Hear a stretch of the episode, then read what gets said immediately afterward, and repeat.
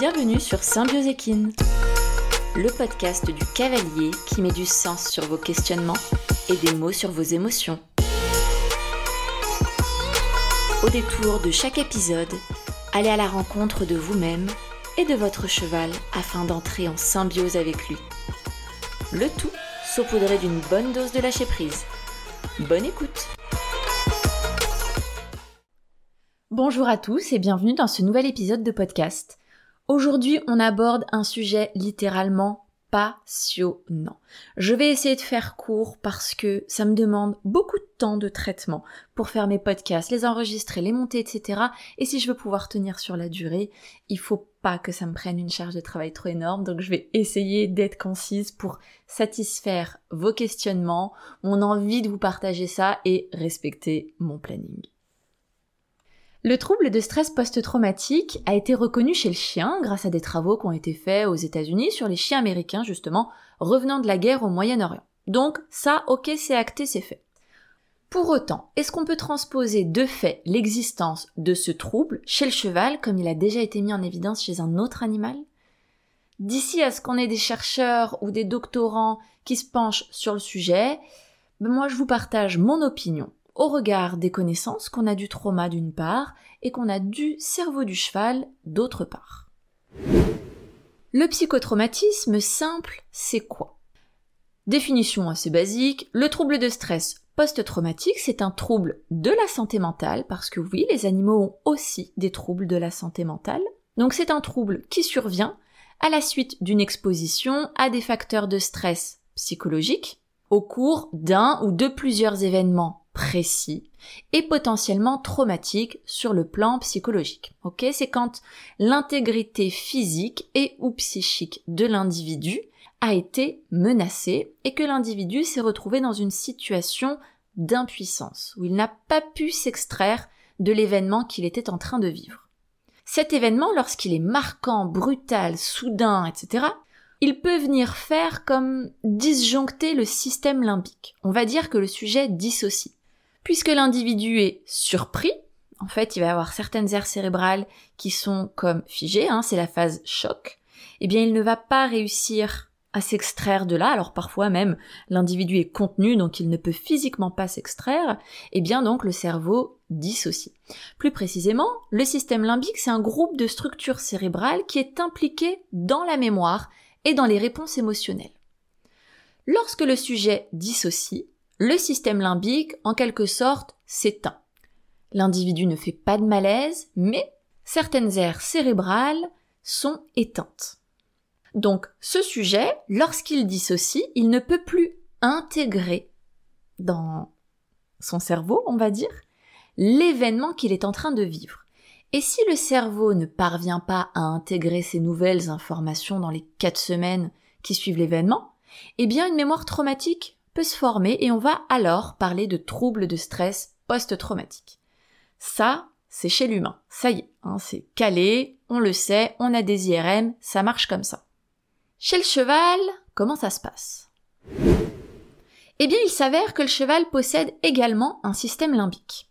Vous pouvez chercher un petit peu sur Google, vous allez, si vous êtes un peu courageux, vous allez finir par trouver des coupes de cerveau de cheval et découvrir les aires cérébrales que le cheval possède, dont le système limbique. C'est grâce à ce système limbique que le cheval est doué d'empathie émotionnelle, c'est-à-dire qu'il peut reconnaître les émotions chez l'autre, il peut également les exprimer.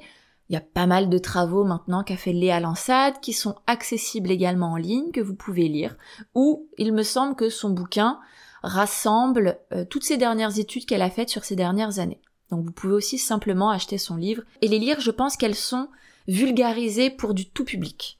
On peut donc légitimement se dire que lorsque le cheval vit un événement marquant, soudain, brutal, qu'il ne peut pas s'extraire de cet événement, soit parce qu'il est contenu physiquement, ce qui est le cas de beaucoup de situations de nos chevaux au vu du mode euh, de vie et le rapport que l'on a avec eux, ou bien tout simplement parce qu'il est figé parce qu'il vit et donc il est bloqué sur place, mais je pense qu'il y a plus de situations où le cheval en fait est contenu physiquement et ne peut pas se barrer pour sauver sa peau eh bien lorsqu'il vit un tel événement, son cerveau va devoir survivre à cette explosion d'hormones de stress que l'individu, là le cheval, est en train de vivre. Si la production d'hormones de stress qui est produite parce que le cheval vit quelque chose de très stressant, il y a beaucoup d'adrénaline, de cortisol, ça part dans tous les sens. Si cette production d'hormones de stress n'est pas éteinte, clairement c'est un arrêt cardiaque ou un AVC, donc la mort. Donc il faut que le système se protège en disjonctant comme un circuit électrique dans une maison, ça disjoncte quand il y a un problème électrique quelque part, un risque de surchauffe. Et ce phénomène de disjonction, ça s'appelle de la dissociation en psychotraumatologie, et ça peut survenir après un événement marquant unique, donc frapper le cheval. Alors moi je repense à une scène qui m'aura toujours marqué, de ce moniteur et gérant de club dans lequel j'étais, qui euh, tenait un poney par la bride et puis euh, le, le frappait littéralement de cravache et a pété la cravache sur lui. Et alors je pense que vraiment ça m'a ça a pu me dissocier à ce moment-là, mais clairement, le cheval, il est évident, enfin c'était un petit poney fjord, il est évident que ce poney-là a vécu un traumatisme à ce moment-là. Son cerveau, s'il a voulu tenir le choc hormonal, il fallait qu'il dissocie. Donc bon, il faudrait faire passer un IRM, enfin, ou il aurait fallu faire passer un IRM à ce poney pour voir ce qui s'est passé au niveau de ses structures cérébrales, quand même fort à parier, vu les similarités concernant le système limbique entre le cheval et nous, si ça se produit pour nous, il y a quand même de grandes chances que ce soit la même chose pour le cheval, comme on a pu le mettre euh, en évidence avec le chien aujourd'hui. Maintenant voilà, on attendra toujours les études pour confirmer à 100%, et pas juste une étude, hein. c'est plusieurs études sur des grosses cohortes pour confirmer ça.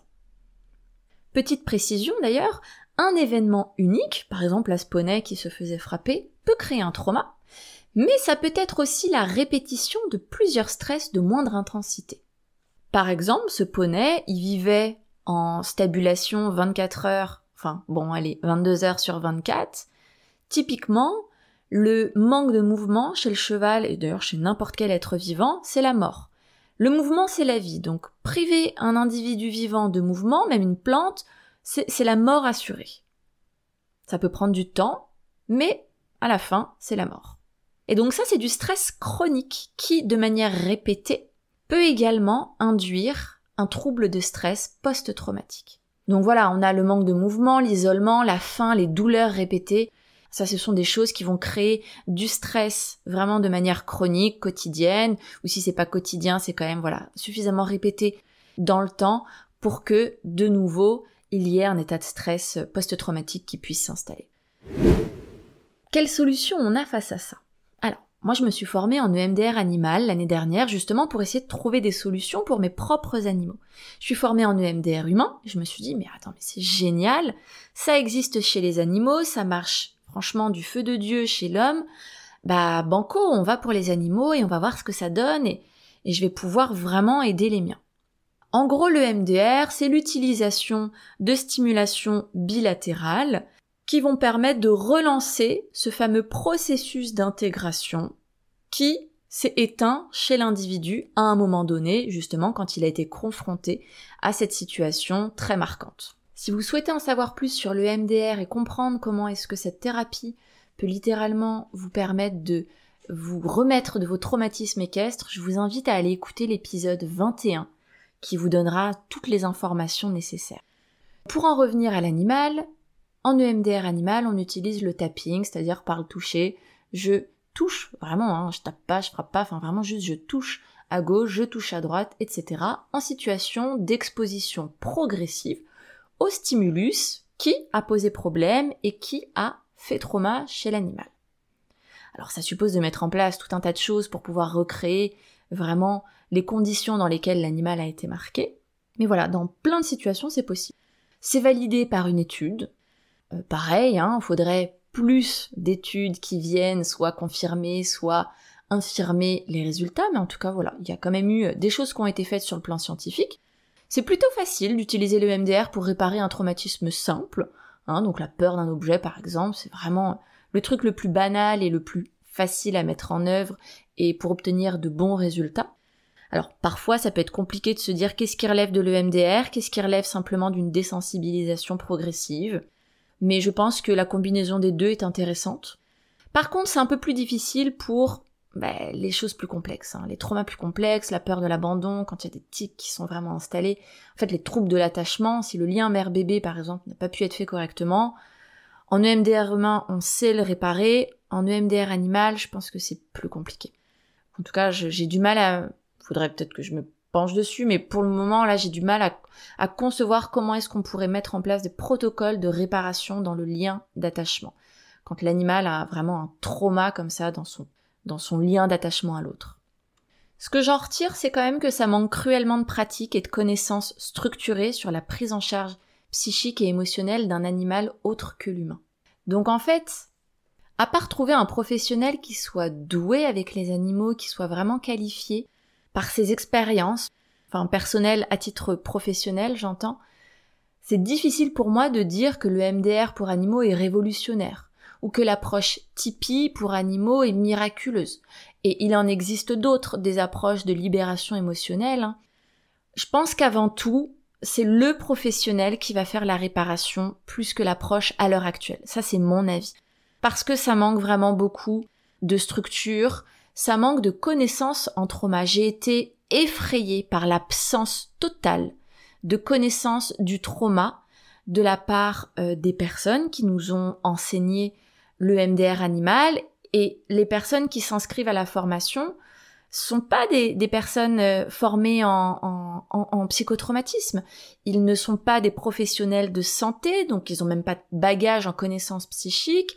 Ils ont des connaissances en comportement. Alors beaucoup canins aussi et c'était beaucoup ça. Mais le trauma, ils connaissent pas, ils viennent pour ça. Et il y a pas grand chose qui est transmis. Et quand je me suis un peu renseignée sur les autres approches, bah, je retrouve ce manque cruel de connaissances du trauma pur et dur. Donc j'espère que ça évoluera au gré des avancées dans la prise en charge des psychotraumatismes chez le cheval. Pour le moment, bah, moi je me fierai au bouche à oreille, au feeling aussi qu'on va avoir avec cette personne. Et finalement, comme pour le trauma chez l'humain, c'est une prise en charge globale pour le cheval qui va être essentielle une prise en charge de sa santé physique par le vétérinaire, par les compléments alimentaires. On sait par exemple qu'un individu traumatisé, c'est un individu carencé. Donc l'alimentaire va être très intéressant, la naturopathie, je pense, a beaucoup de choses à apporter. Mais aussi une prise en charge en ostéopathie. Le trauma est dans le corps. C'est pas un problème de pensée. C'est vraiment dans le corps, au niveau émotionnel, sensoriel, que ça se joue. Donc l'ostéopathie est très très très intéressant chez les individus qui ont vécu des traumas et notamment après des séances de libération émotionnelle par exemple. Donc une prise en charge de la santé physique du cheval mais aussi de la santé psychique. Vous n'allez pas pouvoir être le psychologue de votre cheval. Par contre, vous allez pouvoir essayer de faire au mieux pour qu'il se sente bien dans son quotidien et pour être une, une figure d'attachement, je dirais, qui soit suffisamment stable et sécurisante. Donc le bien-être au quotidien, bah, ça passe par des besoins primaires qui sont remplis, ça c'est vraiment l'incontournable. Ça va passer aussi par de l'ancrage au corps régulier, des exercices qui vont aller stimuler l'essence du cheval, pratiquer une activité physique régulière qui est l'un des meilleurs antidépresseurs, renouveler des expériences positives. Je vis quelque chose qui me fait du bien et tac, ça c'est une nouvelle expérience que j'enregistre en admettant que je suis le cheval, hein, que, que le cheval enregistre dans son corps. Je vis une nouvelle expérience relationnelle, ça aussi, tac, je l'enregistre. Et ça prend vraiment racine à l'intérieur de moi. Peu à peu, ça forme un nouveau modèle sur lequel je vais me baser pour appréhender mes nouvelles relations et mes nouvelles expériences à vivre. Et ce renouvellement d'expériences positives, il passe énormément par le lien avec l'autre, si ce n'est presque que par le lien avec l'autre.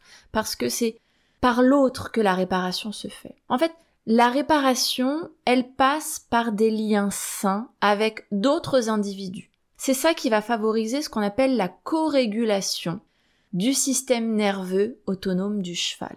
Un cheval qui est traumatisé, comme un humain, son système nerveux autonome va se déréguler et donc il ne va plus vraiment avoir des réactions émotionnelles adapté à la situation qu'il est en train de vivre.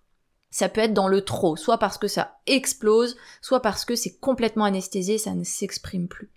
Et le fait de vivre une nouvelle expérience avec un autre individu, qui est apaisé, qui est régulé, qui a un mode relationnel adapté et sécurisant, eh bien c'est ça qui va me réguler moi en tant que cheval.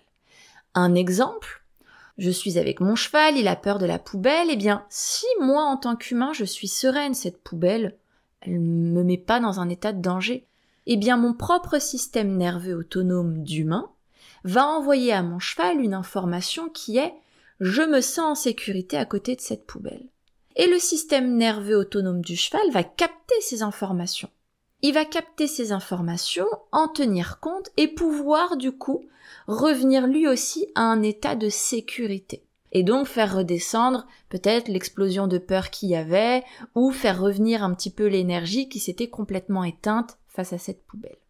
Un autre exemple entre chevaux, eh bien, une fois Jupiter s'est pris un coup de jus en sortant du pré, il a eu super peur et c'était impossible pour lui de sortir du pré parce que il y a vraiment eu une association euh, électricité plus euh, la dalle sur laquelle il fallait marcher pour euh, passer cette barrière de, de pré. Eh bien, il y a des juments qui sont venus à son côté. J'en avais fait un réel. Je crois que c'était il y a deux ans maintenant. Il y a des juments qui sont venus à son côté et qui l'ont soutenu. Mais vraiment, pendant, ça a dû durer 30 à 45 minutes, donc c'était quand même un petit temps qui l'ont littéralement soutenu pendant que peu à peu il expérimentait. Je mets un pied en avant, j'ai peur, je recule, je me resécurise. Je renifle la jument à côté de moi, ça me fait du bien, je tente à remettre un pied en avant. Et il y a eu tous ces, tous ces petits pas. J'affronte ma peur, ça me fait peur, je suis régulée et donc je peux repasser un nouveau pilier, ou de nouveau j'ai un peu peur. L'aide des autres me permet de me re-réguler et je repasse un nouveau pilier, etc., etc. Et peu à peu, on a passé cette porte. Et clairement, la co-régulation qu'ont apporté les juments autour de Jupiter à ce moment-là, en étant très calme, très apaisé, en le touchant par moments, ont fait que ce cheval, que ce cheval, que mon cheval, a passé cette barrière. Et après ça, il n'y a plus du tout eu de problème. Alors que dans d'autres situations, il y a un autre prêt, pareil, s'était pris un coup de jus, il n'y a pas du tout eu ce phénomène-là de co-régulation avec des pairs, eh bien, euh, on a galéré quelques séances après pour vraiment le désensibiliser cette fois-ci au fait que, bah oui, il pouvait repasser par cette barrière de près sans revivre des chocs électriques. Là, c'est que de la désensibilisation, un cumul de nouvelles expériences positives qui peu à peu a remplacé l'expérience négative. Mais du coup, c'était beaucoup plus long. En conclusion, même si pour le moment les études sur le sujet n'existent pas, faudrait être, je pense quand même borné pour continuer de nier l'existence des psychotraumatismes chez le cheval. Je suis évidemment avide de votre opinion, de vos témoignages peut-être sur le sujet, allant dans ce sens ou réfutant les propos que je vous ai présentés. Les solutions, dans le cadre d'un cheval très marqué par un événement ou traumatisé, elles sont multiples mais elle relève encore quand même beaucoup de l'ésotérisme, ce qui fait qu'on peut tomber sur des personnes incroyables, comme des gros charlatans. Et c'est ça aussi qui fait que du coup, on va avoir vraiment les réfractaires et euh, les personnes complètement en adoration de certains, euh, certains pratiquants ou certaines pratiques ésotériques, on va dire. Et c'est dommage, parce qu'au milieu de tout ça, il y a des choses très chouettes. Il y a les médecines alternatives, je pense au shiatsu, à l'acupuncture, qui sont parfois mis dans le mauvais panier alors que c'est juste génial. Si vous avez un cheval et que vous soupçonnez un trauma, alors je ne peux que vous conseiller de vous renseigner un maximum sur le sujet, pour pouvoir ensuite trouver des professionnels qui vont vous sembler qualifiés. Il va falloir vous faire confiance sur ceux que vous sentez et ceux que vous ne sentez clairement pas. Pour tout ce que vous faites pour eux, vos chevaux vous méritent. Ne l'oubliez pas et bon courage avec vos écorchés de la vie. Merci d'avoir écouté cet épisode jusqu'au bout. Si vous l'avez apprécié et que vous souhaitez soutenir le podcast de manière complètement gratuite, n'hésitez pas à le partager à un ami, à vous abonner et à laisser un commentaire sur Apple Podcast ou Spotify. À très vite!